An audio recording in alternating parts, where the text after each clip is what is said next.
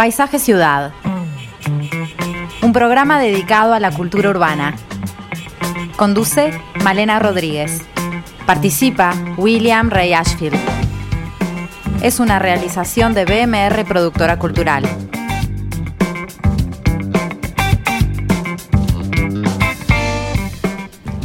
Hola a todos, muy buenas tardes. Bienvenidos a Paisaje Ciudad en esta tarde gris.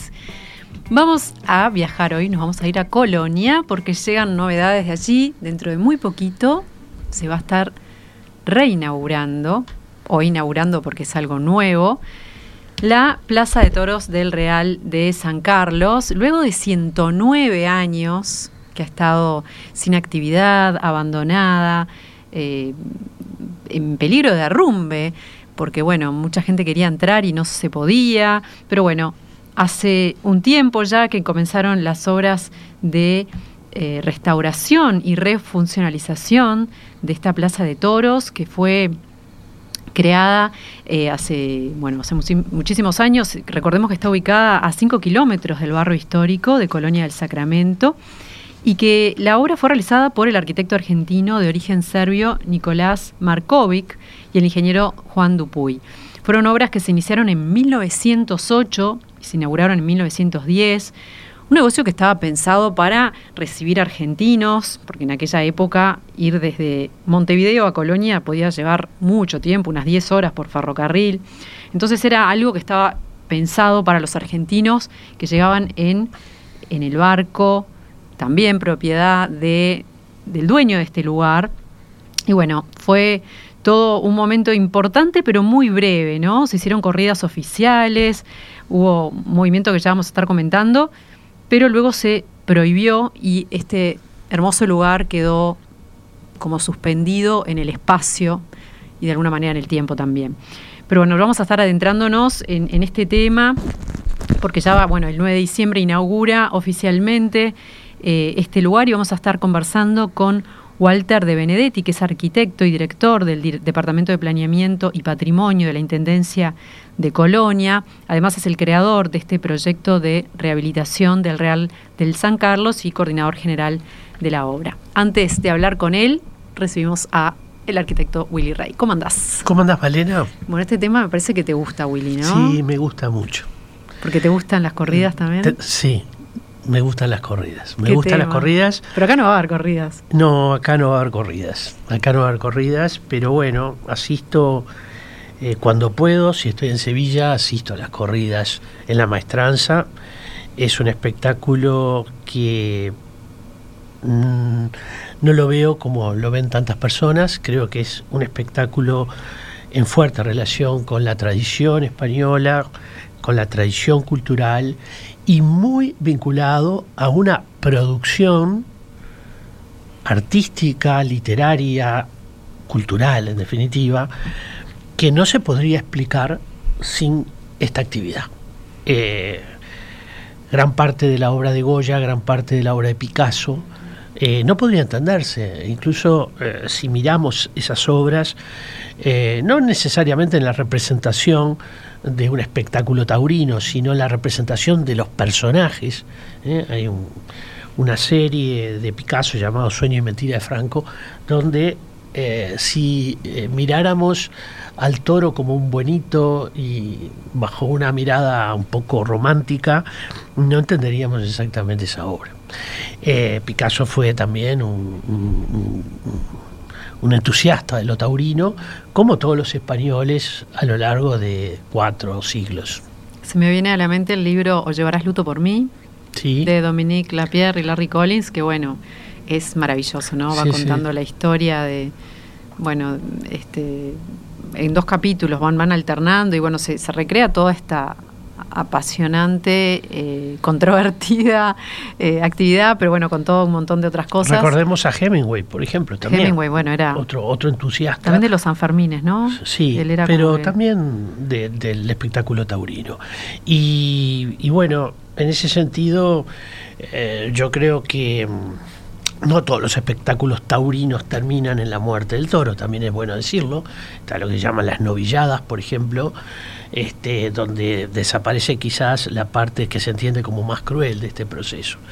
Eh, todo depende de cómo se mira, yo creo que en realidad hay una lucha heroica del toro y quienes están en, las plazas de, toros como las arenas o la maestranza eh, saben que el toro es un verdadero valor y, muchas veces se hincha por el toro. Esto también es bueno decirlo, ¿no? Sobre todo cuando los toreros son malos. Este no es un momento de, eh, de grandes toreros. Sevilla tiene a Francisco Lama de Góngora, que es a quien pude ver en, en alguno de los espectáculos.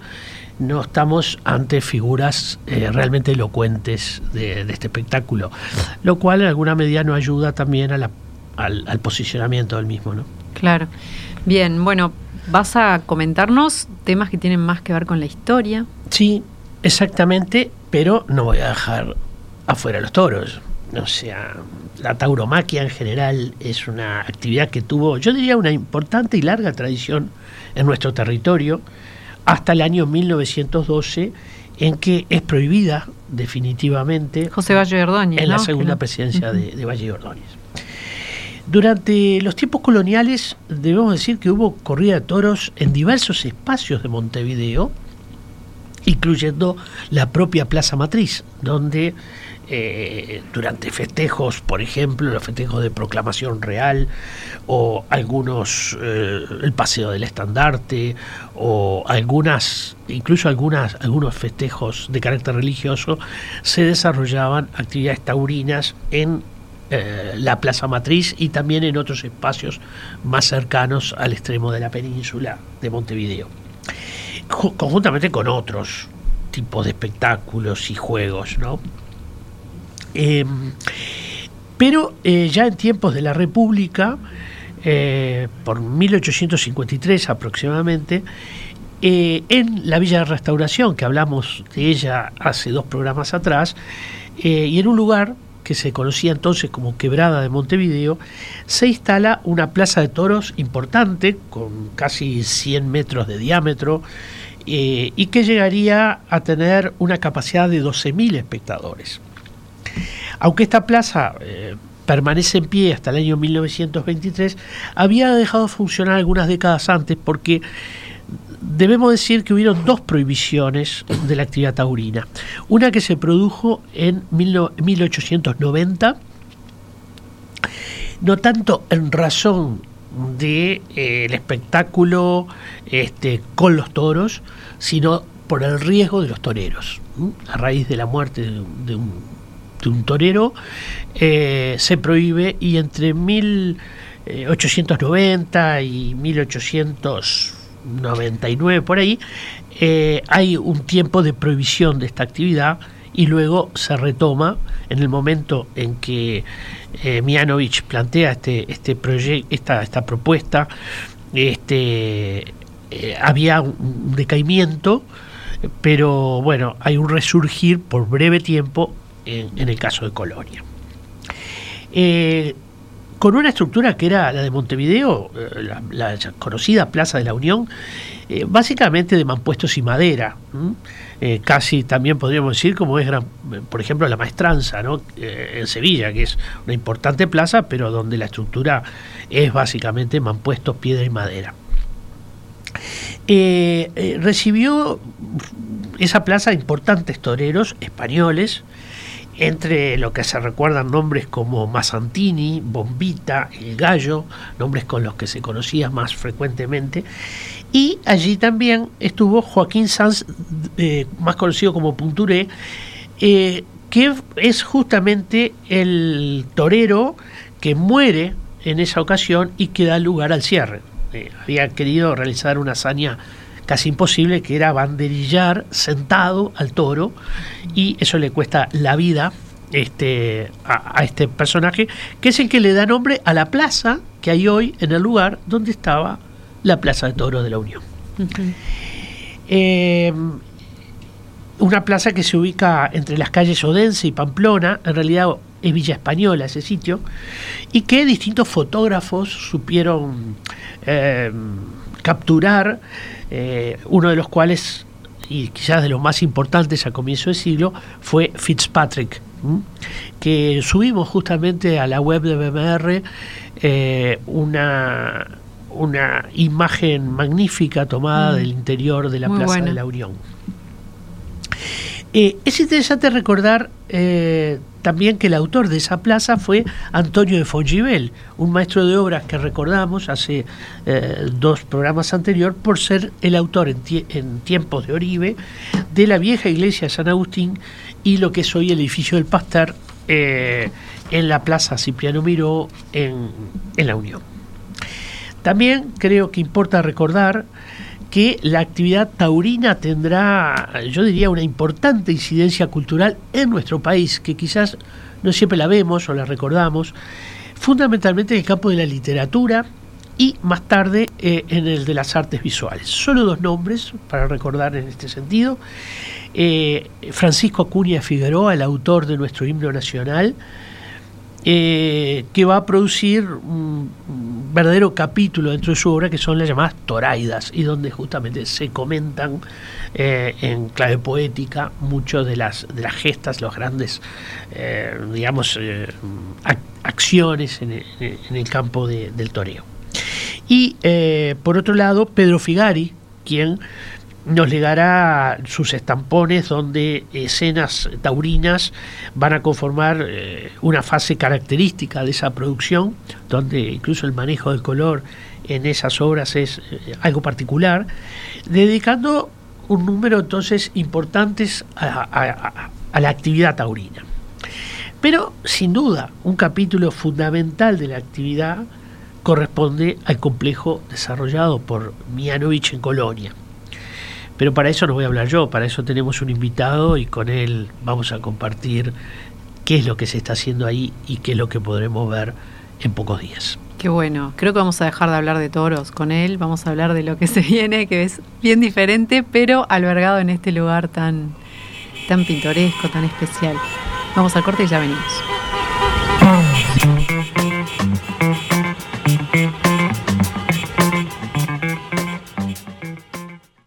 Esta es Radio Mundo, 1170 AM. ¡Viva la radio!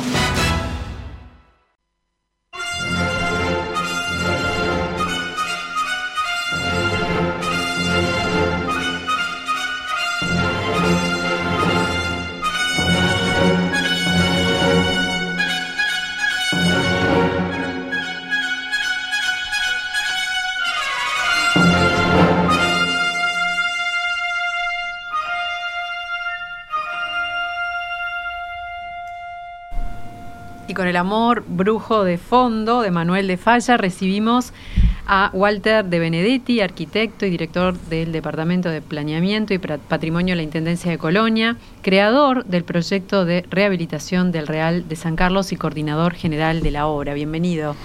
Eh, buenas tardes, gracias Willy, Malena, un gusto estar acá. La verdad que siempre es un gusto escucharlo a Willy, además, hace muchos años que nos conocemos. Y este sí voy a hablar dos segundos de los toros. Es para decirles que hubo 32 corridas en, el Rey de San Carlos, dos temporadas, y que no hubo muertos, ni toreros, ni toros, porque se corría con lo que llamaba toros embolados, es decir, con una bola de madera forrada en cuero, este, que evitaba mm, que el toro pueda ca- causar la muerte a un torero.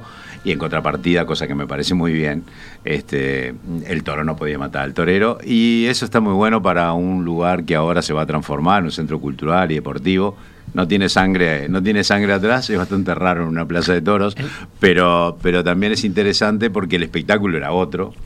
Este, en, en no, había, no estaba la muerte, estaba todo ese, ese ese glamour interesante que planteó Willy sobre la cultura y lo taurino, a mí no me gustan mucho, la verdad que no, no las, quizás uno no las sabe apreciar y eso puede pasar. Sí, sí tuve que estudiar mucho sobre el tema taurino porque de alguna manera intervenir en un lugar como este hace que uno tenga que estudiar esas cosas. Pero bueno, tampoco lo, lo he vivido, porque eso es una... Si no te agarra, bueno, la, la- la Plaza de Toro de Sevilla es fantástico, fui a verla por, por arquitectura y por lugar, tiene hasta el palco real, y Sí, demás, sí. es una plaza fantástica, pero nunca vi una, una corrida en, vi- en vivo más que algunas televisivas, ¿no? Eso va entre abril y septiembre. Hay que Claro, estar en ese que- periodo después que termina la Feria de Sevilla, Feria Claro, de abril, claro. comienza la, Sí. el- la temporada de... Pero sí hemos disfrutado a Picasso, ¿no? bueno, a Hemingway, a varios que, que de alguna manera hicieron de lo taurino una inspiración y una, y una mm, un reflejo de arte, ¿no? Así que Cont- Contanos un poco cómo es tu vínculo con este lugar, ¿no? Porque bueno, es y de toda la vida, yo soy coloniense, Por nací, eso. nací en Colonia de Sacramento, así que te imaginarás que me eduqué viendo un lugar en que, bueno, este, estaba ahí como un símbolo de los colonienses, además del barrio histórico, siempre eh, el- el- la Plaza de Toros era como un lugar icónico, y la verdad que con la, con la mm, tristeza de ver cómo se caía un lugar realmente emblemático desde muchos puntos de vista, no solo porque es un monumento histórico, sino eh, por, por la construcción arquitectónica, tiene una cantidad de, de cosas muy, muy, que son muy interesantes. Es decir, el hormigón armado es un invento de finales del siglo XIX y en 1909, en Colonia de Sacramento, una pequeña ciudad en el sur de América, se estaba poniendo gradas prefabricadas de hormigón, que es tecnología puesta arriba de un material recientemente inventado en el mundo. Entonces, ¿cómo llegan esas cosas este, de alguna manera del punto, y bueno, ni que hablar, eh, toda la estructura metálica que de alguna manera traía esa, esa, ese boom que estaba dándose en, en la Europa, en Inglaterra, en Alemania, de todas esas estructuras de, de grandes luces, este, invernaderos y demás, con, con toda esa maravilla de la Torre Eiffel, toda esa maravilla de la, de la arquitectura con hierro. Y el ladrillo, que es increíblemente hecho cerca de, la ciudad, está en La Arenisca, es un lugar eh, a unos cuatro kilómetros de la Plaza de Toros, hacia el norte. Los hornos están todavía como ruina muy cerca del agua y por eso es el color, porque tiene arena, o sea, es componente de sílice, básicamente, es como si fueran ladrillos refractarios. Estamos hablando de los componentes que dan eh, forma a la, a la piel exterior Exacto, de la... Exacto, porque la Plaza de Toros básicamente es una estructura metálica de pórticos de, gran- de una gran belleza en sí mismo, autoportantes, gradas que se ponen arriba, un envolvente de ladrillo y después un deambulatorio superior con un techo de chapa. Esa es, en síntesis, y un ruedo. Bueno, un ruedo que, que nunca tuvo piso y que ahora y que, y que lo seguimos respetando por dos otras razones que después se da lo hablamos, pero mm, que de alguna manera este, con su simplicidad tenía esa cosa de ar- armada en un tiempo récord, ¿no? Porque en, en menos de un año estuvo armada y nosotros, digamos, estamos hace dos, 24 meses que estamos restaurándola Claro. y, y- y refuncionalizándola con toda la tecnología. Mire que yo me subía en una, una grúa, lo que le decimos la Jenny, una grúa hidráulica que tiene 30 mes- metros de largo, un brazo hidráulico para pararme arriba, porque no nos podíamos parar arriba de las gradas porque colapsaban para estar con seguridad mirando y después ahora de restaurando toda la fachada, unos este, ascensores hidráulicos que te dejan allá arriba. O sea, toda una tecnología que por suerte permite tener la tranquilidad de que no hemos tenido ningún accidente de obra, pero que lleva tiempo. Esta gente lo armó. Siempre en ese- decimos es eso increíble. es cuando increíble. hablamos del Estadio Centenario. Bueno, ¿no? también, Ocho claro. meses para una mega obra. Claro. Y sin embargo, ahora que se hizo un muy interesante proceso de puesta en valor del, del estadio, también llevó ocho meses. Claro. donde básicamente se pintó, Claro, se, claro, sí, eh, sí. se mejoraron, se mejoró el palco y una cantidad de cosas. Pero bueno, llevó los ocho meses que llevó a hacer el estadio. Y, y para terminar con lo que estaba diciendo, bueno, un- antes ya cuando tenía intención de ser arquitecto decíamos, esta, esta, ojalá no se caiga, ojalá no la perdamos como monumento y ojalá un día pueda hacer una intervención, ¿no? Nunca, nunca pensé que iba a ser tan premonitorio porque que ese deseo iba a fructificar. que eso, que eso iba a ser, pero bueno, uno, uno co- ha convivido no solo con, con grandes arquitectos como, como, como Miguel Ángel Odriozola, que ha fallecido, sino además con, con toda esa historia y para nosotros es natural. Digo, yo nací en el barrio histórico y soy como un monumento móvil, digamos. Claro. Este, entonces, eh, para nosotros es natural y recuperarlo, que no se nos pierda, es parte de la identidad y eso me parece que es muy, muy importante. Antes de entrar en, en cómo encontraron eh, el, el edificio y qué es lo que se le ha hecho, eh, por ejemplo, el estilo mudéjar, ¿en qué es lo que estaba bien? ¿En, qué, ¿en qué aspecto estaba? Eh, a ver, eh, vos sabés lo que yo opino de la palabra estilo. Estilo, ¿no? sí, estilo no. Entonces, Pero ¿cómo le decimos? eh, en El general, no, no, el discurso, lenguaje o la- o la formal. eh, pero quizá podría estar bien en este caso el manejo del nombre, porque en realidad mm, es un neomudéjar. Es decir, mm, poco tiene que ver, evoca el mudejarismo, que era más propio, eh, si querés, del siglo XVI, XVII, que todavía hay un mudéjar en España. Eh, es esa expresión de, de formas que conecta el trabajo eh, de los árabes en España con un cierto eh, artesanado de origen cristiano que va a continuar, luego de recuperadas todas las tierras por los cristianos, va a continuar trabajando en esa línea formal e incluso en muchos de los recursos tecnológicos, los artesonados, etcétera, para realizar los, los cielos rasos, eh, de esa tradición islámica, o mejor dicho, de esa tradición árabe. A comienzos de siglo hay una revisita de este gusto orientalista. Ya hemos dedicado también un- un- una audición, un programa eh, A los a orientalismos, los orientalismos. Bueno, esto está dentro de ese gusto orientalista que en este caso conecta con España, porque el mudejarismo conecta con España y una plaza de toros conecta con España, ¿no? Bien. Bueno, y volviendo entonces, Walter, a, a lo que encontraron, o sea, ¿qué, qué se pudo rescatar de lo que había? A ver, en el 2013 nosotros hicimos una licitación internacional que ganó una empresa catalana, Back Consulting Engineering, en realidad en, en aquel momento era Boma Pasa, Ujú. que habían hecho, habían trabajado en obras de Gaudí, habían hecho pla- la Plaza de Toros de Barcelona, en fin, estaban sobrecalificados. Nosotros tenemos que salvar varias cosas. Primero, no había plano y no te podías subir a tomar medidas. Entonces hicimos con un escáner 3D una, una planimetría de toda la plaza en esta situación. Yo les pedí que además eh, me dijeran cómo estaba el hierro, cómo estaban las gradas, cómo, cómo estaba el ladrillo y les planteé la idea original. Bueno, recuperemos un tercio y dejemos el resto como ruina consolidada, incluido la fachada. Bueno, el hierro estaba en buenas condiciones, es básicamente de origen alemán, se, armó buena parte en Argentina, después se terminó de armar en la Plaza de Toros. Eh, las gradas prefabricadas realmente estaban colapsadas, me dijeron, imposible usar, arquitecto. Mm, Muy linda su idea, pero ahí hay que poner gradas nuevas. Y yo quería además que la ruina consolidada incluyera la fachada, y me dijeron, sin la forma, sin recuperar el círculo y sin volver a darle algún tipo de rigidez que permita que no se, no se rompa, va a seguir cayéndose.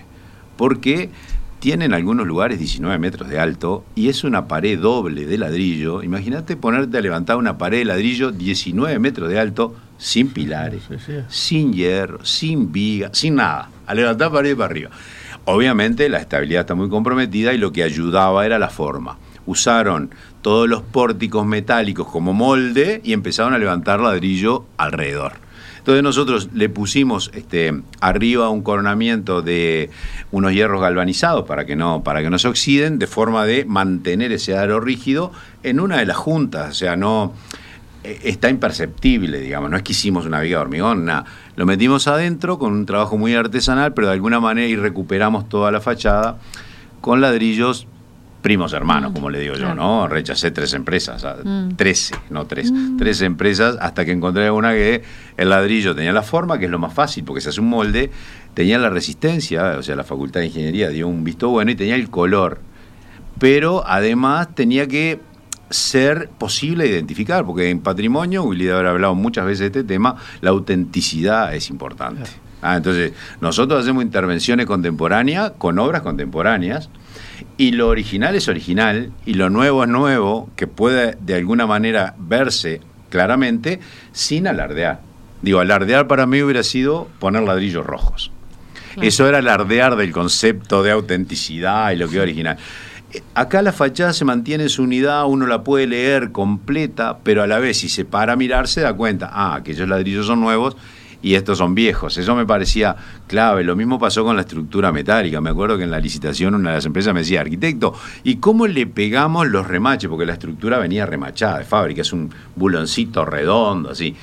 En obra no se puede hacer. Bueno, ¿con qué la pegamos? No, no, es que no vamos a pegar nada, decía yo. Este, nosotros en el siglo XXI soldamos, ponemos un bulón con tornillos, usamos otras técnicas que no son el remachado que en general se hace mm. en una fábrica.